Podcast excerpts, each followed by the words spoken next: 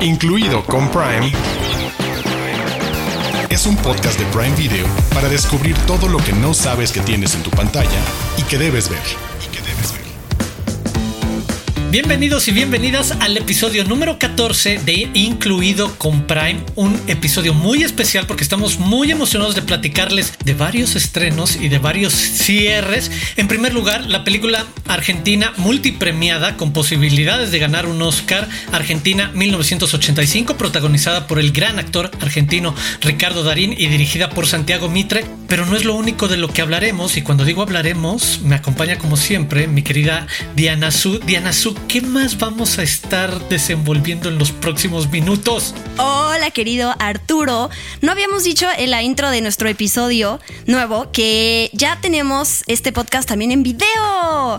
Y entonces yo te estoy viendo la cara cómo estás a punto de reírte en cada momento y me da mucha risa a mí también. Véanos en video porque les transmitimos una vibra diferente. Pero bueno, ya después del comercial de Véanos en su canal favorito, eh, tenemos un estreno más que es La Periferia Conexión al Futuro, que es la nueva serie de Lisa Joy y de Jonathan Nolan, los creadores de Westworld.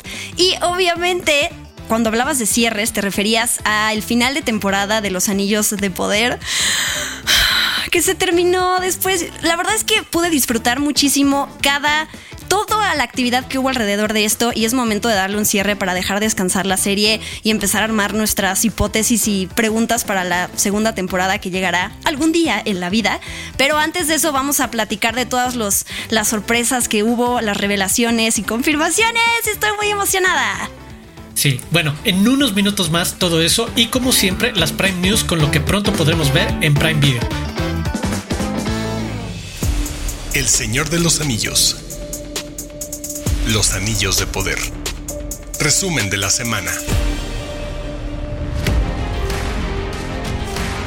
Y el momento de la verdad ha llegado, el momento de platicar. Ahora sí, cuidado con spoilers. Si no quieren, no han visto el último episodio de Los Anillos de Poder, este es el momento de adelantarle unos 10, 12 minutos a este podcast. Pero si ya lo vieron, este es el momento de acompañarnos en un cierre que reveló muchas cosas, puso muchas más en marcha y ya nos deja ver en el horizonte lo que podemos esperar a gran escala en las siguientes temporadas, como decías hace unos instantes. En los diferentes escenarios, en los diferentes momentos de la Tierra Media, a partir de lo que pasa, eh, tengo una idea pasemos por tres momentos que me parecen muy importantes y definitorios y sé que tú tienes un extra más ahí para poner en el mapa. Y empecemos por lo que sucedió con The Stranger, el extraño, este ser que en el episodio pasado ya se le habían aparecido las brujas estas, los seres eh, maléficos y lo habían bautizado como el Señor Oscuro y le habían dicho, no, tú eres el bueno para esto, te vamos a llevar a que aprendas todos tus poderes y sepas quién eres en, en la vida y twist. ¿De qué estamos hablando? nada más quería decir que me gusta que describas a estos seres como maléficos. Es una gran palabra. Lo son. Y me gusta cómo se terminan disolviendo, si es que en algún momento no sé si tengan otra reaparición, porque todavía hay que investigar sobre el significado de estos, de estas seres en realidad. Pues a ver, la gran revelación, una de las grandes más bien eh, revelaciones de este episodio final es que The Stranger es un Istar, que es un mago. Eso no quiere decir que ya nos hayan revelado que sea Gandalf o que sea Saruman o que sea... Dieron muchos niños hacia quién podría ser, pero...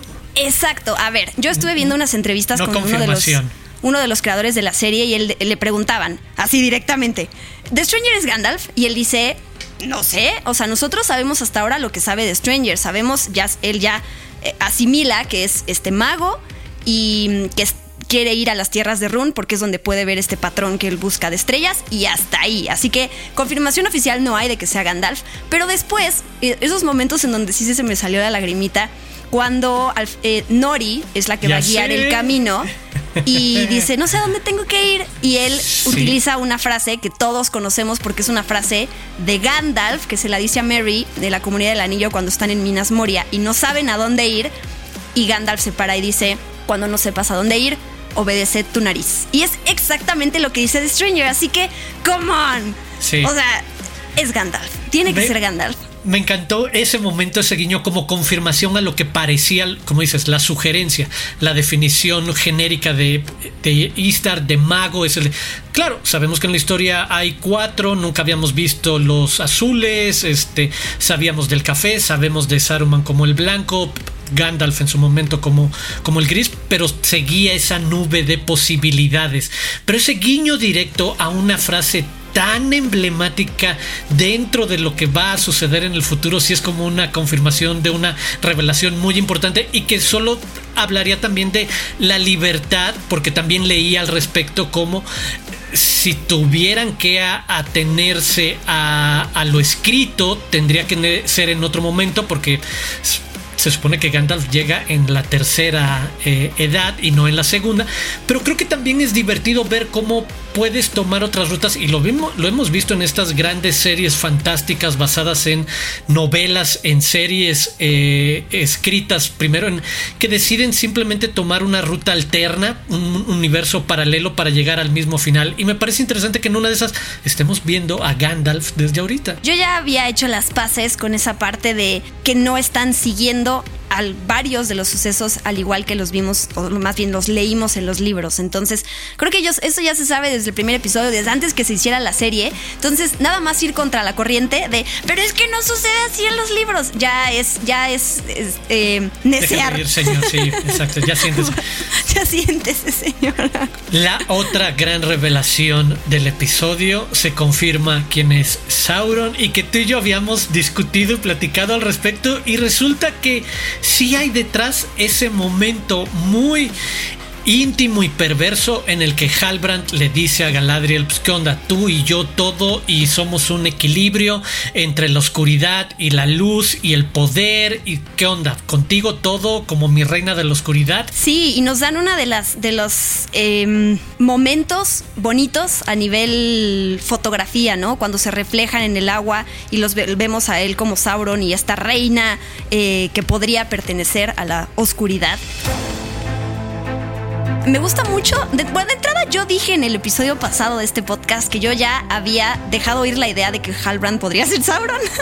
y rápidamente me volvieron, me dieron esa cachetada que yo decía que podría llegar a suceder porque nos revelan que es Sauron. Y me encanta la manera en que lo hacen, porque cuando Galadriel le dice, eh, ¿cuál es tu nombre? Él le dice, me han conocido con varios nombres. O sea, no dice, soy Sauron. Dice de esa manera un poco más poética y un poco más abstracta, que ya sabemos que es Sauron, pero me encantó eh, cómo eh, recurrieron a eso para decirnos quién era.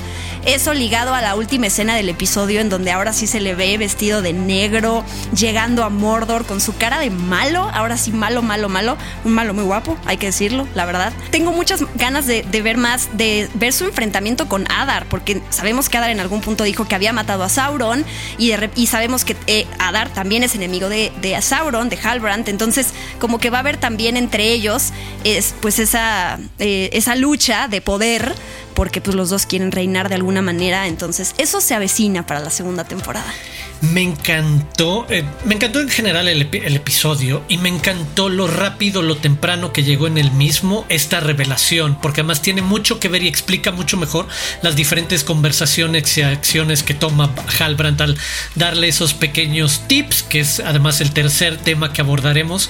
Eh, a los herreros élficos a la hora de tener esta tarea de construir los tres primeros anillos que todos conocemos dentro de esta gran mitología y de lo que significan los 20 anillos y el gran anillo que los controla a todos. Me parece muy útil que se revele rápido, que no sea el viejo truco de no, te lo voy a dar, sabes, en los últimos 10 o 15 minutos de un episodio de hora y media, sino que se utilice de otra forma el que te enteres en los primeros 15 minutos, porque habla mucho de la conversación que tiene con Galadriel muy directo y de su forma de manipular a los elfos, al resto, a Celebrimbor, en lo que necesita hacer para echar a andar esa última parte que tiene que ver con la construcción de los tres anillos élficos y por el otro lado, lo que dices, ese último momento de él va en camino a forjar el gran anillo que los controla a todos. Rápido, porque quiero cerrar el tema de, Galadriel y de Halbrand. Ella lo salvó tantas veces y empatizó con él tantas veces y lo, o sea, básicamente lo motivó a seguir, porque quizás él ya no hubiera después de que lo derrotaron, después de que derrotaron se lo dijo. a Morgoth, se lo dijo. O sea, tú me, me, regresaste las ganas de, seguir mi plan. Y eso es durísimo porque entonces toda la culpa recae en Galadriel. Gracias, Tú eres responsable de que yo esté con vida. Eh, básicamente. Entonces, eso es, es eh, súper fuerte. vi una entrevista que le hicieron a Charlie Vickers, ahora que se sabe, el actor de Halbrand, que se sabe que es Sauron, y le preguntaron en qué momento te enteraste que ibas a interpretar a Sauron. Él dice que filmó los dos primeros dos episodios, no sabía, está cuando lo vemos eh, naufragando en el océano y todo eso. Y eh, para el, antes de hacer el tercero, porque además eh, pararon entre el primero y el segundo las grabaciones por la pandemia, ¿no? Tuvieron que guardarse en sus casas. Y, y, fue, se lo revelaron llevándolo a este set del primer episodio cuando Galadriel se encuentra con un troll, cuando su ejército ya no quiere seguir luchando y todo eso. Lo llevaron ahí, a, a Halbrand, bueno, a Charlie Vickers y le dijeron, este es tu set. Como que él se quedó así de, ¿cómo? No entiendo. Y ahí fue cuando le dijeron, tú eres Sauron, ¿no? Y fue como, ¡Qué padre que te digan que vas a interpretar a Sauron! ¡Qué responsabilidad y qué miedo también! Pero para él ha de haber sido así como me saqué la lotería. No, y ya tener un rostro para el villano y un pedazo de la historia y de nuevo argumentar desde otra parte el tipo de conversaciones que tuvo con Galadriel dibuja muy distinto al villano que conocíamos con la figura que tiene que pasar y lo que tiene que suceder en esta etapa como súper primaria de estamos viendo cómo se forjan los anillos, una parte importantísima. ¿Disfrutaste esa parte? El, cómo se van armando y vas viéndolos con sus piedritas de colores. Sí, porque además, sí, obviamente se me hizo todo acelerado porque nos, lo tienen que contar en los últimos 20 minutos del episodio, pero en algún momento Elrond le dice a Gilgalad, dame tres meses más, por favor y me imagino que tontos todo lo que vemos sucede en ese tiempo, ¿no? Solamente que lo vemos de nuevo acelerado. Se me hizo súper hermoso ver cómo se disuelve, cómo eh, utilizan esta espada que le da eh, su hermano a Galadriel para poder tener la plata y el oro eh, puros, ¿no? Y que se puedan forjar estos anillos y se haga esta aleación, como se llama el episodio. Me encantó, o sea, cómo agarran todo con guantes para no quemarse y se me hizo muy, muy bonito que nos mostraran como esa parte y como dices, Todavía falta cómo se forjan los anillos de los enanos, de los hombres, el anillo único. Pero que ya pase esto en la primera temporada y veamos los tres anillos y sus joyitas diferentes. Están muy grandes para mí los anillos. ¿eh? Yo no portaba uno de esos anillos a la calle, pero se me, hizo padrísimo, como eh, muy poético y muy hermoso que va justo con el porte de los elfos.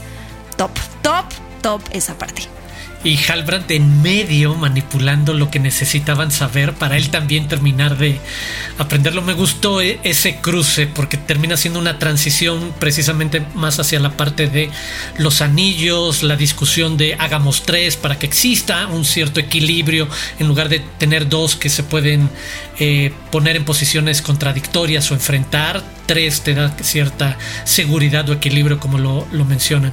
Y finalmente, ¿cómo te sientes al terminar? Yo sé que la pasamos muy bien platicando ya del, último episodio. ¿Cómo te sientes para lo que sigue, lo que nos espera? Estoy muy conmovida, la verdad lo disfruté enormemente, eh, me deja además con ganas de ver más de otros personajes que ya no salieron, de Bronwyn, de Arondir, de Isildur, que pues para quienes no sepan del destino de Isildur, este personaje ahorita ya murió supuestamente, y eh, nada más recordar sobre eh, recordar a Sadok porque es ese personaje ahorita de los más grandes que ha fallecido. Y me gusta el momento que le dedican en donde él se queda ahí y lo acompañan. Y pues lo que pasa en un menor que la reina ya eh, perdió la vista como habíamos platicado y que cuando llegan ella no lo puede ver pero el Endil luego luego se da cuenta con las banderas negras que su el rey ya ha fallecido no entonces va a ser un shock también para ella todo lo que ocasionó Galadriel en esta temporada. Eh, me, estoy muy contenta, ¿tú? También, ¿eh? me, gustó mucho cómo cierra la cantidad que se atreve de información que confirma o revela puntos importantes, la identidad importantes de, de, muchos de estos personajes, algunos de nuevo no confirmados, pero con guiños que se recargan mucho a tener un poco de bases para estas hipótesis o teorías, pero sí, creo que todavía queda mucho por escribirse, pero es una gran primera temporada la manera en la que la fueron desarrollando y, el cierre, los últimos dos episodios y los diferentes giros que llega a tomar y los lugares que, llega a, plantear. Sí, la pasamos muy bien. Ahora habrá que esperar un poco, bien. Diana Su. Sí, si Dios nos da vida, así como frase de abuelita. Sí, y, y, y, y, el podcast nos da voz. Sí, podremos estar platicando de todas las temporadas que siguen en un futuro no muy cercano, pero sí, como los próximos 10 años, básicamente. Vamos a ver mucho y eso me hace muy feliz tener al Señor de los Anillos en mi vida eh, por esa cantidad de tiempo. No pido más. Y mientras tanto, invitarlos a este es el momento de hacer un maratón y ver todos seguidos, que siempre ayuda a ponerlo en otro contexto, ya que sabemos cómo se, se, mueve el arco completo de la temporada, encontrar detallitos o disfrutarlo de otra manera. Entonces, sé que tú lo estarás haciendo, probablemente yo también. Quizás más adelante escucharán algunos minutos al respecto aquí en Incluido con Prime. Los de casa. Los de casa. Títulos originales y exclusivos de Prime Video. Y empecemos por platicar de Argentina 1985, una de las películas que más he disfrutado en este 2022, un drama histórico producido este año, producido y dirigido por Santiago Mitre, escrita por Mitre junto con Mariano Ginás, uno de los directores talentos argentinos en verdad más interesantes contemporáneos, protagonizada por Ricardo Darín, que creo no necesita mayor presentación, uno de los grandes talentos latinoamericanos, junto a Peter Lanzani, a quienes muchos pueden ubicar, ubicar en películas como El Clan o El Ángel, quienes interpretan a Julio César Estracera y Luis Moreno Campo. Si ustedes, como nosotros, viven fuera de Argentina, probablemente estos nombres no les digan mucho, pero la película está inspirada en la historia real, precisamente, de Estracera y Moreno Campo, quienes en 1985 se atrevieron a investigar y enjuiciar a la dictadura militar más sangrienta de la historia argentina. No se dejaron intimidar por lo que en ese momento era una considerable influencia militar en la democracia, eh, en los pocos años que había de un gobierno eh, elegido democráticamente, y reúne, reúnen a un joven equipo jurídico de inesperados héroes para enfrentarse a lo que había sido uno de los momentos más oscuros en la historia reciente argentina. Algo inspirador, obviamente basado, como ya lo dijimos, de nuevo insistimos en una historia real. Y creo que apenas inicia la película a través de Ricardo Darín, corrígeme Diana Su, sentimos esta sensación de constante paranoia y persecución a la que va a ser sometido durante todos estos meses y de ahí años este abogado que decide decir en medio de circunstancias muy extrañas, ¿sabes qué? Podemos intentar tener un juicio civil real con todas las consecuencias de lo que la justicia debería de proveer a víctimas después de lo que sucedió con la dictadura militar. Y el miedo, el terror a mil cosas que pueden pasar con su familia, con él mismo, con la responsabilidad de llevar esto a un tribunal. ¿Qué te pareció? ¿Qué te gustó? Uy, eh, me encantó.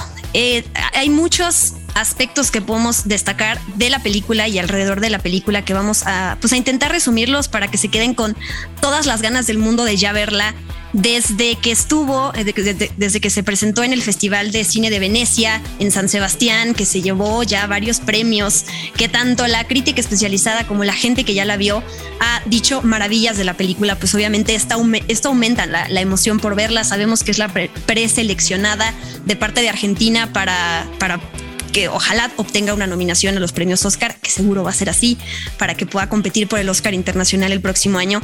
Y pues eh, para, para los argentinos, ¿no? Lo que significa esta, esta este juicio, este rayo de luz después de que no hubo justicia durante mucho tiempo y pasó, eh, pasaron muchas cosas para poder obtener esta especie de justicia que no, no trae de regreso a todas esas personas desaparecidas a la fecha, pero sí puso tras las rejas a mucha gente que, que tenía que estarlo, ¿no? Pero más allá de lo que representa para Argentina, esto es un suceso y una película muy importante para el mundo, ¿no? Para em, a, nivel de la historia, lo que significa, pero también de cómo la película, de cómo la película logra eh, retratar este juicio, dándole la importancia que significa sin que los protagonistas, por ejemplo, opaquen, ¿no? Eh, pienso mucho, me, me, vino a la mente la película de Aaron Sorkin, El juicio de los siete de Chicago, que está lleno de estrellas y que justo estas personalidades opacan un poco, eh, ni siquiera así un poco, bastante, como el, el mensaje que viene detrás de esta historia, como la lucha que hubo. Y en esta película me gustó muchísimo a nivel eh, guion, a nivel, bueno, Ricardo Darín, lo que logra con este personaje, de nuevo sin opacar eh, la importancia que tenía esto a nivel histórico para todo el mundo.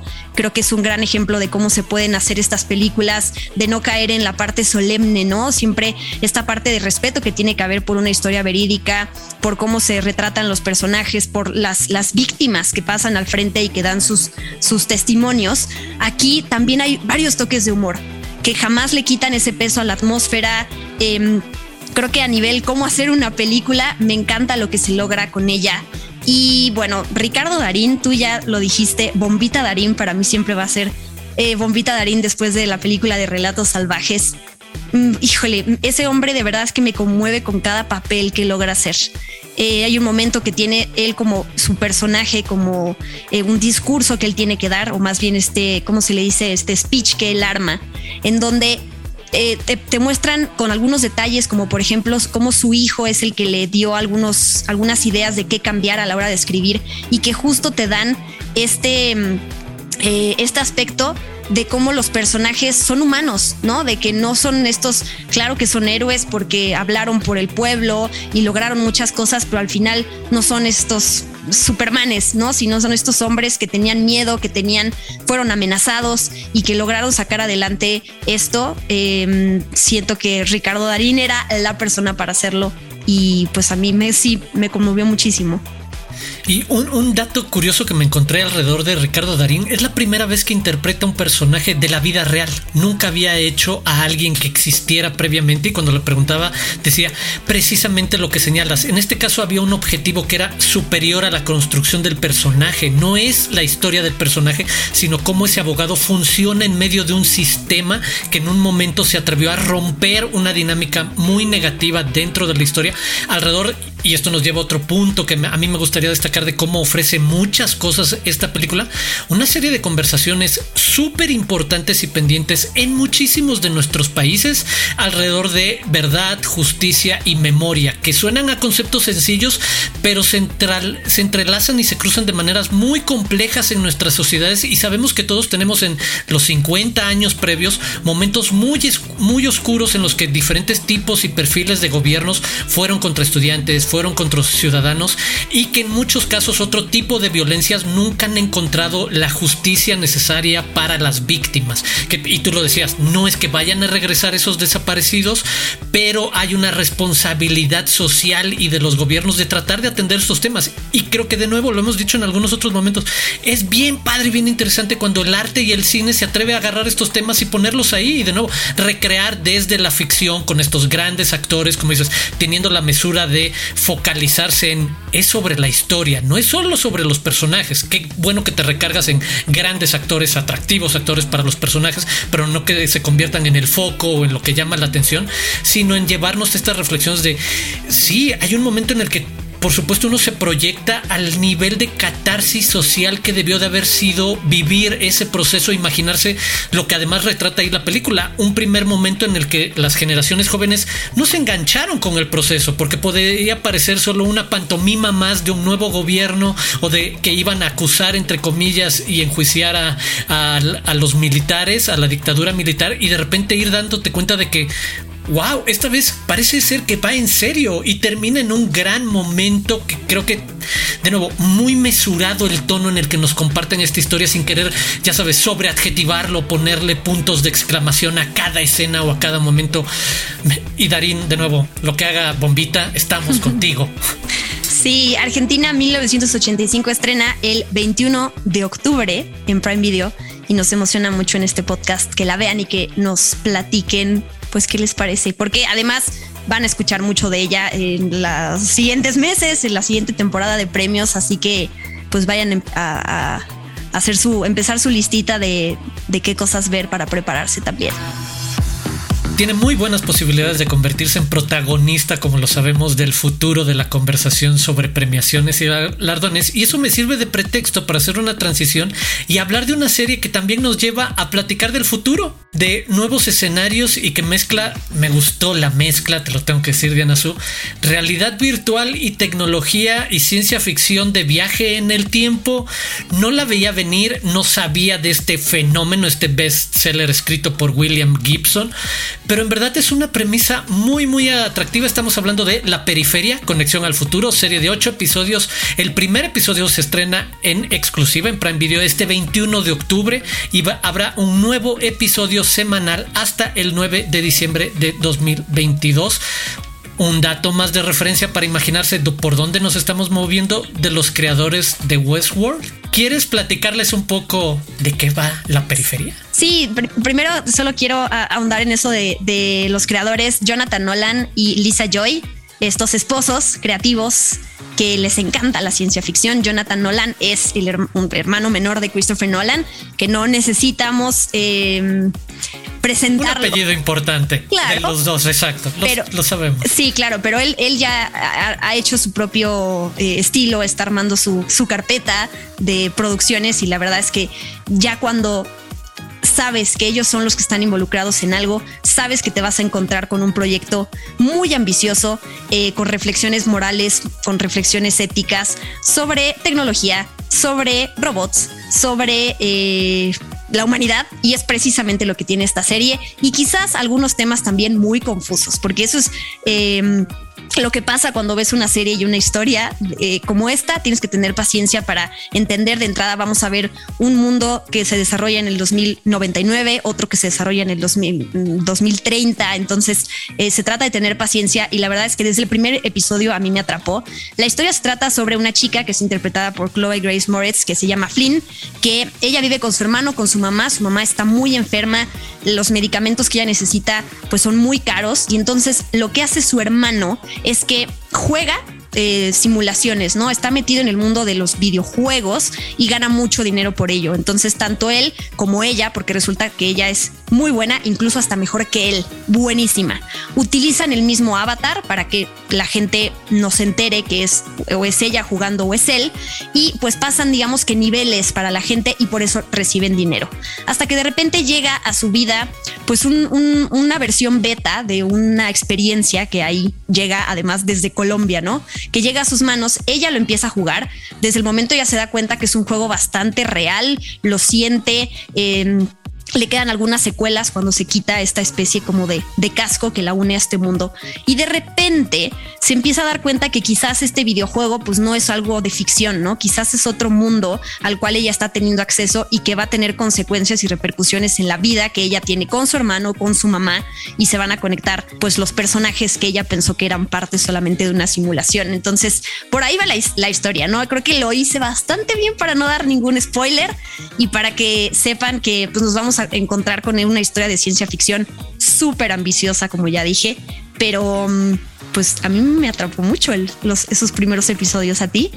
Estoy contigo, la verdad me gusta ese doble giro alrededor de ideas de, de, ciencia ficción, lo que decías de videojuegos, esta realidad virtual en la que se pueden convertir en avatares en renta para lograr desbloquear niveles y que de repente se convierte en una pregunta, como decías, ética filosófica moral respecto a qué descubres si lo que llamamos realidad virtual, que sería un poco eh, eh, esto que ellos viven o interpretan una vez que se conectan a, esa otra realidad, de nuevo valga la redundancia, ¿qué tal que no es virtual, sino es una proyección de un juego? Y aquí nada más guiñarles un poco hacia dónde se mueven los primeros episodios, habiendo podido ver algunos de ellos, y es, ¿qué pasa si en algún momento se desarrolla una tecnología que permita al futuro jugar con el pasado e invitarlo a convertirse en los actores, ahora sí que los videojugadores de drones que podríamos entender como las versiones avatares, creo que podría ser más sencillo de, de explicar, avatares en el futuro que alguien puede manejar desde el pasado y que entonces se convierte en el de ya esa realidad no es virtual, es solo una realidad en otro punto en el tiempo. Y hacia dónde te lleva lo que puede complicar eso o el de nuevo no les voy a decir mucho más en lo que se ve involucrada Flynn una vez que concluye estas primeras misiones lo lleva a que tenga demasiadas vertientes. Creo que hay hasta una novela de policías un thriller de policías de Whodunit de descubrir quién hizo algo y a quién se le acusa de un asesinato o, o algo así y que se ven atrapados otra serie. Que tiene demasiadas cosas que quiero seguir viéndola. O sea sí me siento en el de sí sé que por lo que me alcanzaste a poner en mi caso en los primeros dos y medio casi tres episodios sé que va a haber bastantes cosas como pasaba en Westworld que te va a llevar semanas ir explicando y armando ese rompecabezas. Y me gusta de ah cómo funciona esto del pasado con el futuro ah cómo funciona el conectarte a esta realidad virtual y que ganes dinero para atender el problema de tu familia porque también está ese juego de contexto social de ese futuro cercano que es a ocho años de distancia un futuro cuasi apocalíptico económico estadounidense que se siente relativamente cercano de sí, los únicos trabajos van a ser o construyendo cosas en 3D o en unas nuevas suerte de Walmarts gigantescos y no mucho más, pero como ese apocalipsis social económico cercano que también explica lo que vamos a ver en esa proyección de ese, que además, y cierro con esto, ese Londres post-apocalíptico que nos dicen que de nuevo pasó algo que desapareció al 80% de la población y que es ese futuro el que está en contacto con el 2030. También me gusta el retrato que se hace de ese espacio y que incluso jueguen a que quienes hablan entre el pasado y el presente o el pasado, más bien el futuro y el super futuro no sean el mismo lugar, que sea una conversación entre eh, Middle of Nowhere, Estados Unidos, contra Londres como cierta capital. Una última escena quería describir para, para que sepan el, pues la rudeza de la serie. Hay un momento en donde a un personaje le tienen que sacar un ojo y eh, lo acompañamos en todo ese proceso, ¿no? Desde que toda la pues no sé cómo se le llama, la raíz del ojo, así como le tienen que abrir y se lo sacan lentamente eso, ese tipo de escenas vamos a ver en esta serie para que sepan que es ruda, eh, gráfica en este tipo de detalles, ¿no? Tampoco es que sea un slasher, pero eh, a mí sí me gusta ver esas escenas. ahí está. Si quieren nervios ópticos y si quieren ver, quieren tener muchas cosas curiosas a punto de responderse, denle una oportunidad a La Periferia Conexión al Futuro, serie de ocho episodios. De nuevo les recordamos, el primer episodio se estrena este 21 de octubre en exclusiva en Prime Video y a partir de ahí un episodio semanal hasta el 9 de diciembre de este año. Prime News. Noticias calientitas de Prime Video.